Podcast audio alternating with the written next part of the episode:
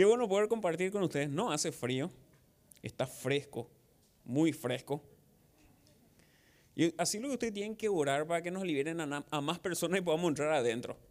La culpa de ustedes lo que no entramos. No, mentira, Dios no. Ríanse, no, por las dudas, ¿verdad? Quiero compartir con ustedes esto, ¿están todos congelados o están dormidos? Quiero compartir con ustedes esto que yo le puse como título Ser ejemplares.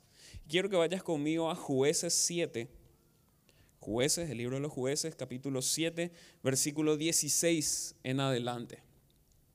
Ahora aquí vemos cuando Gedeón estaba implementando lo que Dios le estaba mandando a hacer, lo que Jehová le estaba dando la estrategia. Gedeón había juntado un ejército de 32 mil para liberar al pueblo de la, opresión de Madián.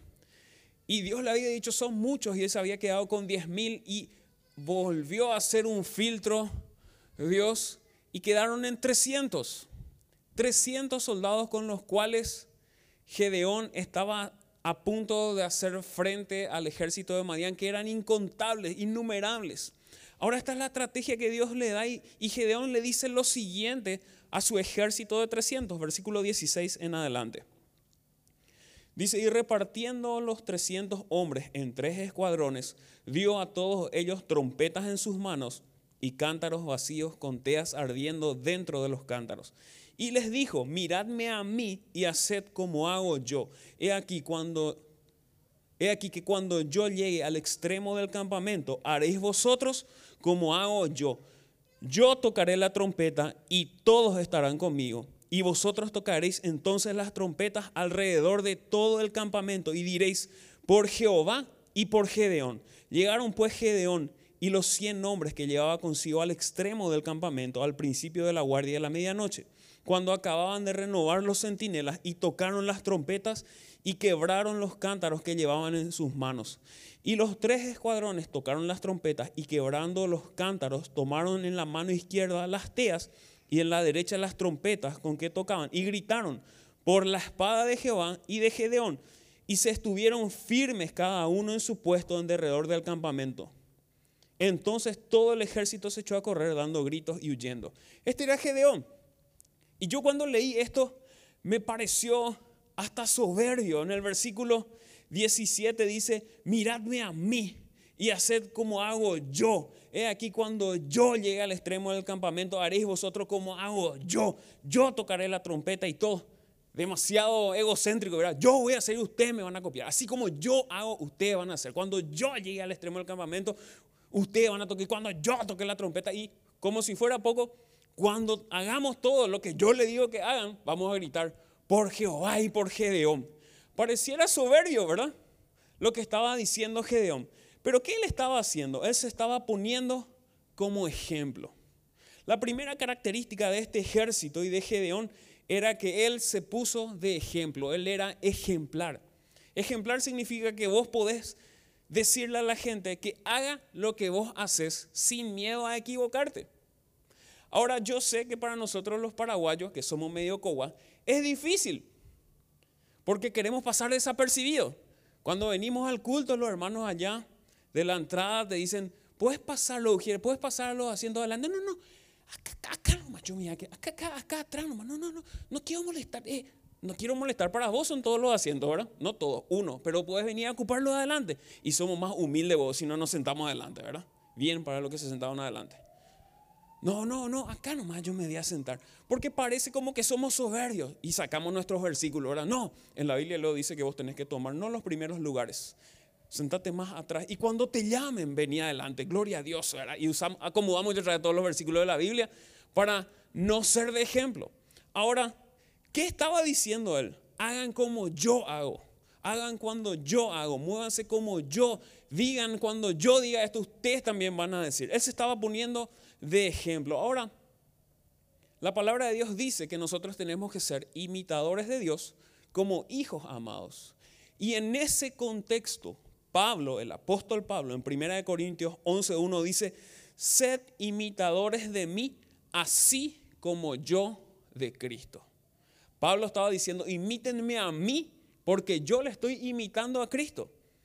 Y dice más aún en Filipenses 3:17, hermanos, sed imitadores de mí y mirad a los que así se conducen según el ejemplo que tenéis en nosotros. ¿Qué le estaba diciendo Pablo? No solamente imítenme a mí, imiten a los que me imitan a mí, porque yo le imito a Cristo. Ahora muchas veces, yo estaba hablando con Antonella de esto y pensábamos, qué gran responsabilidad. Pero no es una responsabilidad, es una obligación. Está dentro de nuestra identidad de hijo de Dios el reflejar al Padre y al Hijo. No es una responsabilidad que podemos elegir. No, yo decido hoy. Eh, no, hoy todavía no realmente, ¿verdad? un poco más adelante voy a decidir ser ejemplo. No. Dentro de tu identidad de hijo de Dios está impregnado en que la gente tiene que ver un modelo a seguir en tu vida. Y eso no es ser soberbio. Eso es cumplir el propósito de tu identidad. Dios nos llama primeramente a ser ejemplos y no es ser soberbio, porque somos parte. Gedeón no estaba mandando a hacer algo, él era parte de lo que se estaba haciendo. Por eso él podía decir, hagan como yo hago, porque yo estoy con ustedes. Y cuando yo hago, ustedes también lo van a hacer. Y cuando yo digo, ustedes también lo van a decir. No es soberbia cuando nosotros somos parte. Cuando vamos a preparar los, los cultos aquí afuera, esto no se queda todo armado en la semana, esto se desarma todo al finalizar este culto y se arma de vuelta los viernes a la mañana. Yo no le digo a, la gente que trabaja con nosotros ministerialmente, ok muchachos, quiero que me armen todo el patio, lindo que me pongan. Y el equipo, Dan Lucho y ahí, por favor, lindo, que suene lindo. Igual nomás si nosotros le pifiamos todo después en la lanza, no importa, pero que suene lindo. No, yo le digo, vamos a armar. Y venimos y acomodamos las sillas y armamos los equipos y después ellos prueban el sonido, pero estamos, por eso yo le puedo decir, vamos a hacer eso. ¿Por qué? Porque trabajamos hombro a hombro. Y eso no es soberbia, sino que estamos dando el ejemplo. La primera característica de este ejército y de Gedeón era que ellos eran ejemplares, se estaban poniendo de ejemplo. Hagan como yo hago. Mi hermano, no es soberbia ponerte de ejemplo, es tu identidad de hijo de Dios aflorando de tu vida. No es solamente una responsabilidad, es una obligación de nosotros los hijos de Dios reflejar al Padre y que la gente pueda ver en tu vida y en mi vida un modelo a seguir. Y vos me dirías, y qué fuerte. Y sí, y Dios no espera ni un poquitito menos de eso de nosotros. Ahora, si yo no entiendo que soy un ejemplo, es muy difícil que yo transmita eso a una siguiente generación. Si yo no vengo a la iglesia, no le voy a decir a mi hijo, andate a la iglesia, ahí lo que tenés que ir tener arruinado. Porque yo no lo hago. Si yo no le enseño a mis hijos a ser fieles en sus diezmos y sus ofrendas, entonces no voy a esperar que ellos sean fieles fieles en sus diezmos y sus ofrendas. Si yo no le enseño a ser generoso, no voy a esperar que ellos sean generosos. Si yo no le enseño a ser responsables, no voy a esperar que ellos sean responsables. Yo primero hago y sirvo de ejemplo a mi primer entorno, que es mi familia, y también a mi célula, y a mis discípulos, y a ustedes que son la iglesia. Estamos llamados a ser ejemplares. Nosotros primero y nuestros discípulos con nosotros. Gedeón era parte. Él no mandó a hacer algo, Él era parte de lo que iba a suceder. Y con esa autoridad Él estaba diciendo, hagan como yo voy a hacer. Mírenme a mí, cuando yo lo hago, ustedes también lo van a hacer. No tengas miedo de dar el ejemplo. Eso no es soberbia, eso es posicionarte como hijo de Dios. Ahora había otra característica más. Este ejército que reunió Gedeón y eran 32 mil hombres en un inicio y Dios empezó a poner filtros y filtros y llegaron hasta ser 300.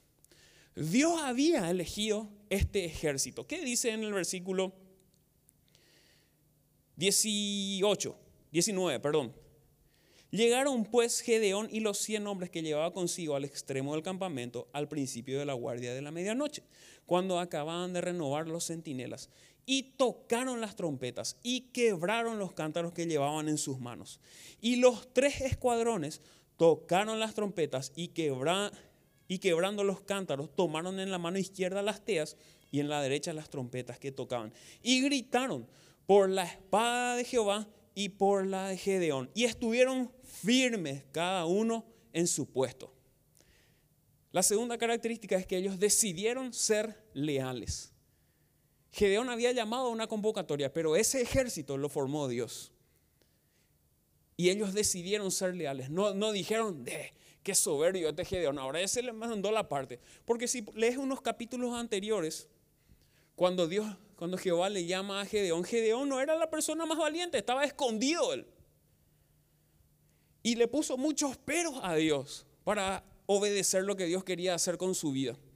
Y tampoco venía de una tribu muy famosa y grande. Y él decidió primeramente creerle, pero este ejército decidió ser leal a Gedeón. No dijeron, de ahora Gedeón ya se cree, ahora sí que ya tenemos que hacer todos como él. Ellos decidieron ser leales, ellos eligieron nosotros elegimos ser leales a nuestras autoridades. Nosotros elegimos ser leales a nuestros líderes. Nosotros elegimos ser leales a nuestros pastores. Yo decido ser leal a mi líder. Mi líder es el pastor Emilio. Y lo digo más No siempre estoy de acuerdo con todo lo que él dice. No le vayan a contar eso. Bueno, yo les digo luego cuando no, les digo cuando no estoy de acuerdo, pero con mucho tacto. Pero yo decido ser leal a Él, porque yo sé que Él es la persona que Dios puso para establecer el reino en esta nación. Yo lo sé. Yo sé que Dios me llamó a mí a este ejército, pero es mi decisión ser leal a mis autoridades. Es tu decisión ser leal a tus líderes y a tus pastores. Es tu decisión. No es espiritual. Es una decisión así, bien en vos mismo. Yo decido ser leal. Ellos decidieron ser leales. Ahora, ¿qué más? ¿Qué características más tenían ellos? Vamos al capítulo 8, versículo 4. Ellos habían hecho todo lo que Gedeón le mandó a hacer. Los madianitas empezaron a matarse entre ellos y después empezaron a huir. Y Gedeón envió emisarios diciendo, mira, Madian está huyendo avisen a todas las tribus, persíganle y terminemos esta batalla de una vez, le matamos a todos ellos. ¿Qué dice en el capítulo 8, versículo 4? Y vino Gedeón al Jordán y pasó él y los, ¿cuántos hombres?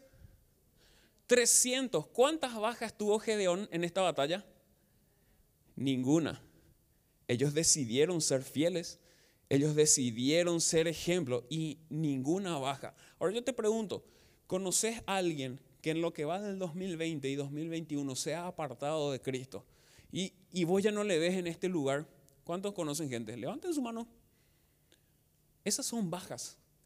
¿Qué son las bajas? Son los que mueren en las batallas. Y no estoy juzgando el por qué. Pero aquí ellos estaban preparados, ellos decidieron ser ejemplo, ellos decidieron ser leales. Y vino Gedeón al Jordán y pasó él y los 300 hombres que traía consigo. ¿Cómo estaban? Cansados, más todavía persiguiendo. La tercera característica que tenían ellos era que fueron constantes. No va a ser fácil, mi hermano. Las batallas son difíciles, las batallas exigen de nosotros, las situaciones difíciles exigen más de nosotros. Ellos estaban en una desventaja, nosotros hoy estamos en una desventaja, no podemos entrar ahí adentro y es nuestro. Estamos en una desventaja, pero como ellos estaban cansados, no está mal cansarte, está mal desistir. Cansados más aún persiguiendo, necesitamos ser constantes. Se va a poner difícil, sí, pero si nosotros decidimos ser ejemplo, ser leales y ser constantes, nosotros no somos parte de las bajas. Nosotros somos parte de los que conquistan, pero depende de vos y de mí. Es una decisión. Todo lo que yo te estoy hablando en esta noche es decisiones que nosotros tenemos que tomar. Nosotros decidimos ser ejemplo, nosotros decidimos ser leales, nosotros decidimos ser constantes. Y esta es la última característica que está en capítulo 8, versículo 1 y 2. Dice, y te leo esta otra versión, lo tenemos ahí también. Entonces, la gente de Efraín le preguntó a Gedeón, ¿quién era la gente de Efraín? Efraín era una de las doce tribus. ¿Por qué nos has tratado así? ¿Por qué no nos llamaste desde el principio desde el principio cuando saliste a pelear con los madianitas? ¿Qué le dijeron? Gedeón, ¿por qué no nos llamaste a pelear con los madianitas? ¿Acaso, y yo les pregunto, ¿acaso Gedeón no hizo una convocatoria para un ejército? ¿Acaso los de Efraín no pudieron haber venido a esa convocatoria? El tema que cuando Gedeón convocó, ¿quién le conocía a Gedeón?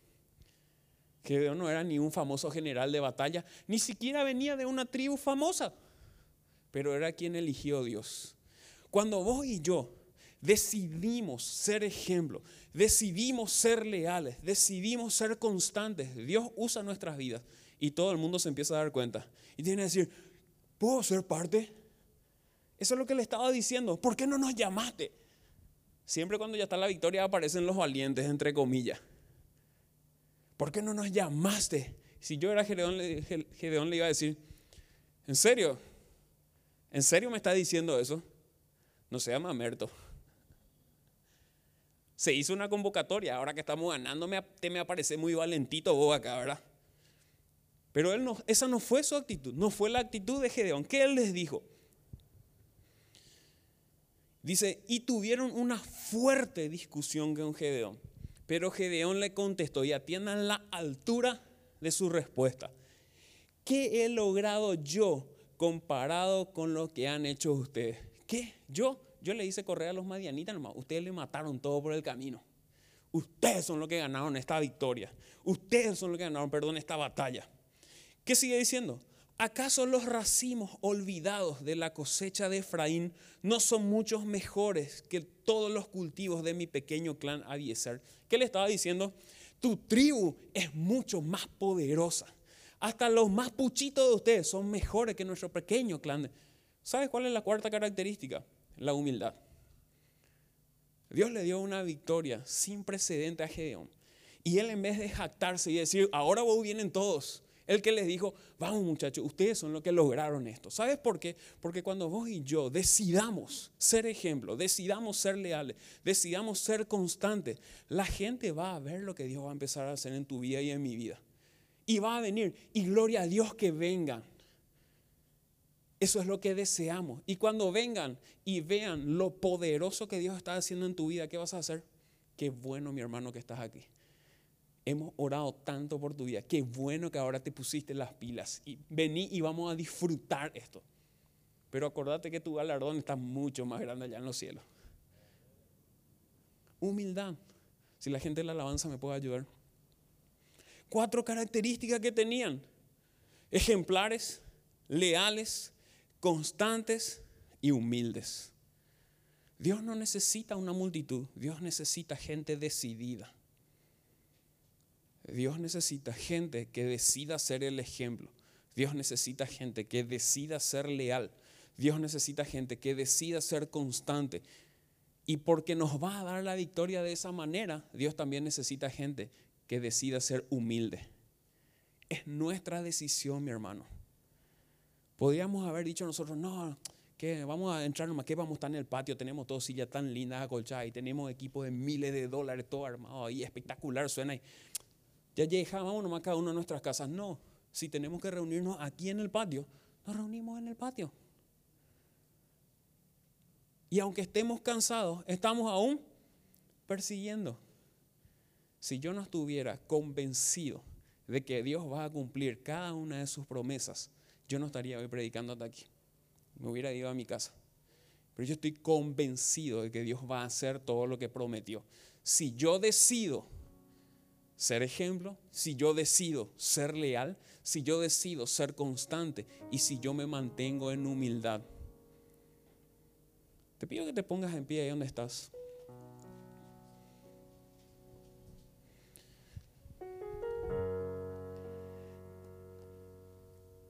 Y es una decisión.